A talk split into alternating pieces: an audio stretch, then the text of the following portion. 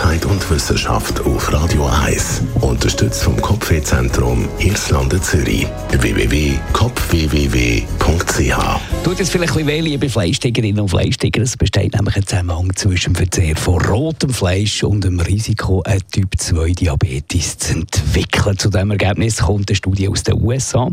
Mehr als 30 Jahre lang haben die forschenden Daten von 215.000 Studienteilnehmenden angeschaut. Bei der Probandengruppe mit dem höchsten Fleischkonsum ist das Diabetikrisiko auf 62 Prozent gestiegen. Verglichen mit der Teilnehmergruppe, die weniger als eine halbe Portion am Tag und damit am wenigsten rotes Fleisch haben gegessen. Die Autoren von der US-amerikanischen Studie die stellen sogar fest, bereits zwei Portionen rotes Fleisch pro Woche können das Diabetesrisiko steigern.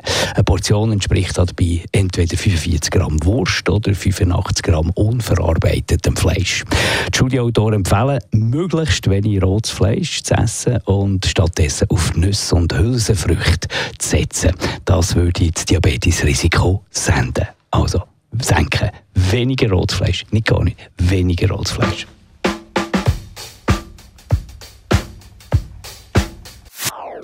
Das ist ein Radio 1 Podcast. Mehr Informationen auf radio1.ch.